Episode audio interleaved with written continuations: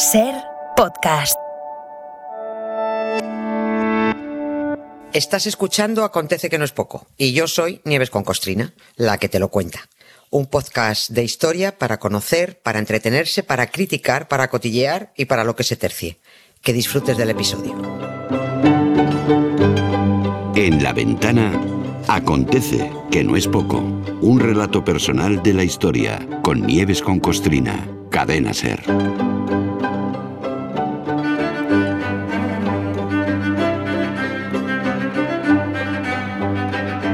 Hola Nieves, buenas tardes. Buenas tardes, Hola, Carlas. ¿qué tal? tal? Bien, mira, hoy estoy por remedar aquella frase de los caminos del Señor son inescrutables y decir que los caminos de la monarquía, de las monarquías en general, a veces también lo parecen.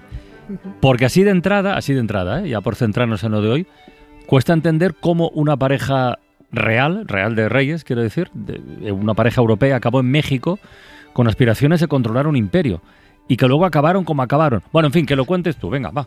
A ver. Acabó, esto acabó como el Rosario Claro. de la Aurora. A ver. Sí, mira, hablamos hoy y, y seguiremos hablando más adelante, pero hoy hablamos de una pareja austríaco él, belga ella, que se llamaban Maximiliano y Carlota.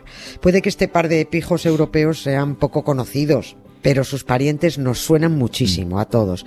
Maximiliano era hermano del emperador austrohúngaro Francisco José y por tanto cuñado de Sisi o Sisi. sí, que sí, nunca sé sí, dó- sí, no- sí. Sisi, sí, Sí, sí. lo digo No- siempre sí, sí, pero tampoco. Sí, nunca sé no dónde lleva la tilde esta No. emperatriz. Y Carlota era hermana de un personaje que ha pasado por aquí hace poco, de Leopoldo II, el rey de los Ah, sí, sí, sí, el carnicero del Congo. Exactamente, ese. Esta pareja era de muy, muy alto standing real, pero unos segundones. Por mucho que uno fuera archiduque y la otra princesa, por muy virreyes eh, de aquí o de allí que les hicieran y, Hmm. y- y donde los colocaran, nah, ni pinchaban ni cortaban. Eso sí, por supuesto, pues lujos los tenían todos, palacios los que quiera, los que quisieran, caprichos todos los que hicieran Mm. falta. Pero hay gente que, mm, por mucho que tenga, por muy bien que viva, todo se les hace poco. Y a esta pareja, con todo a su disposición, les faltaba algo. Les faltaba, les faltaba poder, presencia, relevancia. Y un día recibieron la felicísima propuesta de ser emperadores de México. Claro, se pusieron como motos. Claro. Maximiliano preguntó, pero oye, ¿los mexicanos me, me aceptarían? Y, uy, sí, pues los mexicanos están deseando que vayas. Vamos, hemos hecho un plebiscito y ha salido que se mueren de ganas. Es verdad que hicieron un plebiscito, pero fue una farsa, ¿no? Para engañarle. Eh, ¿Y tendré apoyos? Preguntaba él, porque he oído que la cosa allí en México está un poquito revuelta. Apoyos, le dijeron, apoyo vas a tener los que quieras. Mira, de entrada, el emperador francés Napoleón III y el Papa están volcados contigo, lo que haga falta. No te va a faltar de nada. Y luego estamos nosotros, los conservadores y el clero mexicanos, que estamos para, también Mm. para lo que necesites. Tú y tu Carlota vais a ser unos flamantes emperadores de México. Pues venga. venga, venga, vamos, vamos para allá. Si nos dejan, nos vamos a querer toda la vida. Si nos dejan, nos vamos a vivir a un mundo nuevo. Yo creo podemos ver el nuevo amanecer de un nuevo día. Yo pienso que tú y yo podemos ser felices todavía. La clave está en el título de esta canción, que es Si nos dejan. ¿eh? Si nos Ahí dejan, está la clave. claro. Pero bueno, yo quiero recordar que estábamos en plena pandemia, Nieves, cuando dedicamos un acontecido de estos Sí, a la partida de esta pareja desde Europa hacia México, sin sospechar lo que les esperaba después. Así fue, estuvimos hablando de ello y bueno, por si alguien quiere recuperar aquel podcast, el 14 de abril de 2020 Uf, estuvimos hablando estamos de encerrados. Sí, sí, madre mía. Partieron ellos tan felices, con muchos planes Mm. en la cabeza, pese a que algunos les advertían, pero ¿dónde vais?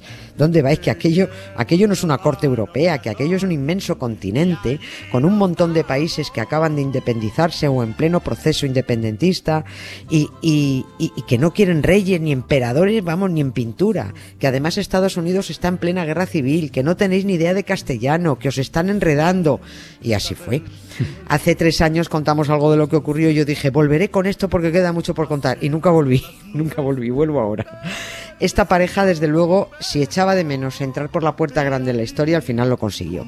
Ella, la emperatriz Carlota, acabó absolutamente trastornada. Él, el, em- sí, perdidita.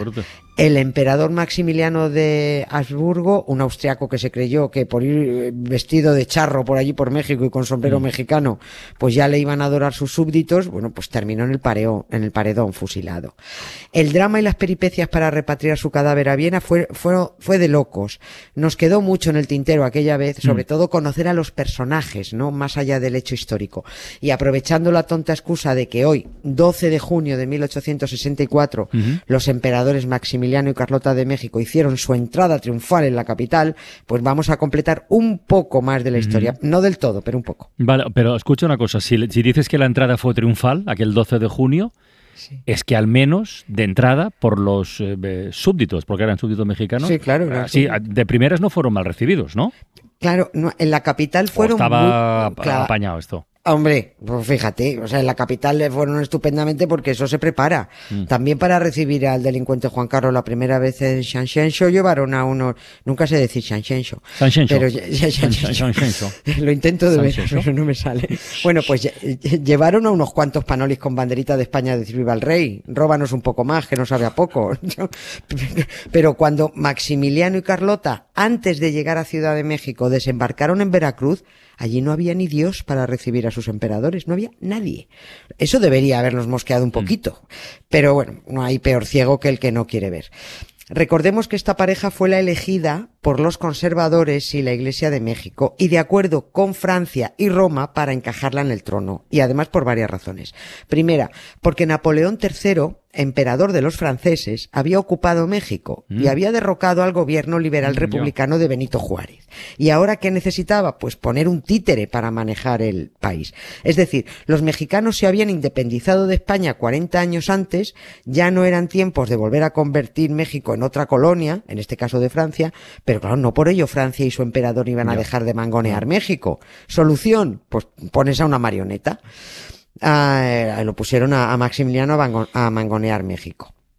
Eh, y la segunda razón de que esta pareja de pijos en centroeuropeos fueran los elegidos es que él, un Habsburgo, pertenecía a una saga imperial muy católica. Y ella, Carlota, procedía de la nación belga, también muy católica, pero bueno, esto es desde hace un rato, porque los Sajonia, ya lo contamos, los Sajonia Coburgo-Gotha eran luteranos desde Sí. siempre, hasta que les dijeron, oye, que vais a reinar en Bélgica, os vendría bien que fuerais desviando un poquito para haceros católicos. Y dijeron, bueno, pues ya ves tú qué problema, a gozas y ya mismo somos católicos. Bueno, Para bailar la bamba, para bailar la bamba, se necesita una poca de gracia.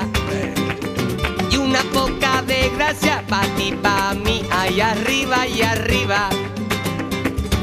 Allá arriba y arriba, por ti seré, por ti seré, por ti seré. Yo no soy marinero. soy capitán, soy capitán, soy capitán, tan, tan.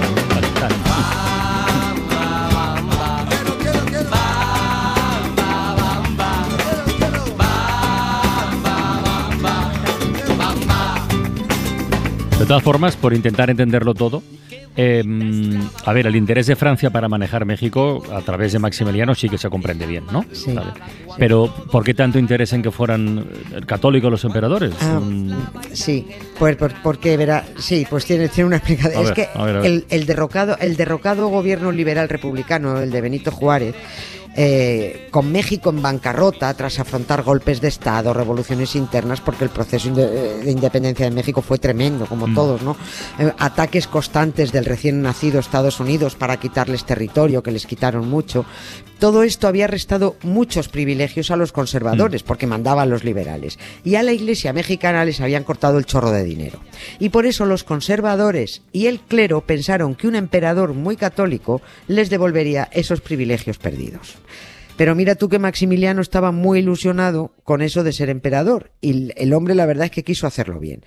Dijo, voy a ser un emperador liberal, voy a hacer reformas progresistas, me voy a llevar una, una idea de Europa más, más moderna, ¿no? Y así me haré apreciar por quienes me rechazan, por los liberales, para que vean que soy guay. Pero es que, a ver, Majo, esto no funciona así. A Maxi le pasó como le pasa a determinado partido que por hacer cosas que le gustan a la derecha se cree que va a arañar votos de la derecha. Y al final resulta que la derecha no lo vota ni de coña y encima cabrea a los suyos que dejan de votarlo. Al emperador Maximiliano, por muy liberal que fuera, los liberales no lo iban a querer. Ellos querían su república y querían elegir a su presidente. Y los conservadores y el clero fueron retirándole su apoyo cuando vieron que no estaba haciendo lo que tenía que hacer, que era para lo que le habían llevado a México, para devolver a, a la iglesia y a los conservadores sus privilegios. Así que Max poco a poco se fue encontrando solo, sin apoyos ni por un lado ni por otro, por mucho que se empeñara en mejorar el castellano y en aprender náhuatl, que es la lengua nativa. Puso intención, pero esta pareja allí la verdad es que no pintaba absolutamente nada. Y además venían de su mundo lujoso, de su corte austrohúngara, sin reparar en gastos, y pretenden convertir Ciudad de México en una capital europea, con sus palacios, con sus avenidas, con sus jardines, y todo en un país absolutamente empobrecido, en bancarrota, con sus ciudadanos muertos de hambre, analfabetos. Mal apaño tenía esto. Oye, ¿y el Claro. emperador francés, el que los había instalado allí, el Napoleón III, también le retiró el apoyo o qué? Todos, todos, absolutamente todos. ¿Cuánto tiempo al pasó? Año, Nada, pues al año Un de año. reinado em- empezaron a quedarse Maximiliano y Carlota más solos que un mojón, solitos ya, porque Estados Unidos le dijo a Francia, oye, ya os estáis largando de México y dejando de proteger al títere este austriaco. Y porque además Francia se metió en una guerra con Prusia en Europa y dijo, mira, yo retiro mis tropas de México porque yo las necesito en Europa. Y los, y los belgas hicieron lo mismo, oye, que ya no podemos ayudaros más. Y porque los liberales de Benito Juárez, los que habían sido derrocados, empezaron a ganar terreno. Añadamos a esto una relación personal que yo que- quería detenerme en ella y no, no me va a dar tiempo. Una relación personal de la pareja que iba de mal en peor, porque un matrimonio que mal empieza, muy mal acaba. Fue un apaño de Estado, por la pasta y por los intereses, infidelidades desde el minuto uno, todo apariencias, católicos de boquilla, buscando un heredero que no llegaba. Carlota venga a ver desfilar amantes, porque Maximiliano ligaba al mismo ritmo en el imperio austrohúngaro que en México. La emperatriz empezó a caer en la demencia, se fue a Europa a rogarle ayuda a Napoleón III y al propio Papa Pío, Pío IX, Pío IX. No, no. Sí. Eh, sí, antes de ser pastelito, ya sabes, fue un señor. Napoleón le dijo a Carlota que adiós muy buenas y el Papa debió decirle que también pues habernos ayudado en México y le regaló un rosario bendecido, que es lo único que regalan siempre, y le dijo eso, deja mía, Dios proveerá. Oye, puestas así las cosas, ¿no se plantearon volver por donde habían venido? Si tenían todo en contra, ¿no? Tan claramente Todo, además. todo, todo, todo. Maximiliano quiso abdicar y salir por pies. Lo intentó. Se lo aconsejó su cuñado, Leopoldo II, el carnicero. Sal de ahí, le dijo, sal ya mismo. Se lo dijo el propio Napoleón III, el mismo que lo había colocado. Dijo, lárgate, que ya pasamos de ti todos. Pero su rancia parentela austrohúngara le dijo ya que ni de coña. Un Habsburgo nunca abdica. Bajo ninguna circunstancia. Eso se lo escribió su propia madre, Mm. Sofía de Baviera. Esta era una mala pécora, ¿eh? esta era la Mm. suegra de Sisi. Mm. Se llevaban fatal, fatal. En fin, que el desastre estaba cantado desde el, desde el principio, desde aquel 12 de junio de 1864, en que se encontraron un recibimiento fastuoso que solo era bah, un puro decorado. 37 meses después, ella andaba dando tumbos por Europa, pidiendo ayuda y con la cabeza perdida, y él en el paredón. La semana que viene fusilamos a Maximiliano. Hombre. Pero lo mismo antes, sí, lo, sí, toca fusilarlo. ¿qué se le va a hacer? Pero yo creo que antes los vamos a conocer un poquito más como personas para demostrar con más datos lo nefastos que son los reyes, las reinas y las monarquías en no general. me he querido ir para ver si algún día que tú quieras volver me encuentres todavía. Por eso aún estoy en mi lugar de siempre, en la misma ciudad, con la misma gente. Mañana a la misma hora de siempre, Nieves, un beso. Otro para ti, muchas gracias. Para no perderte ningún episodio, síguenos en la aplicación o la web de la SER, Podium Podcast o tu plataforma de audio favorita.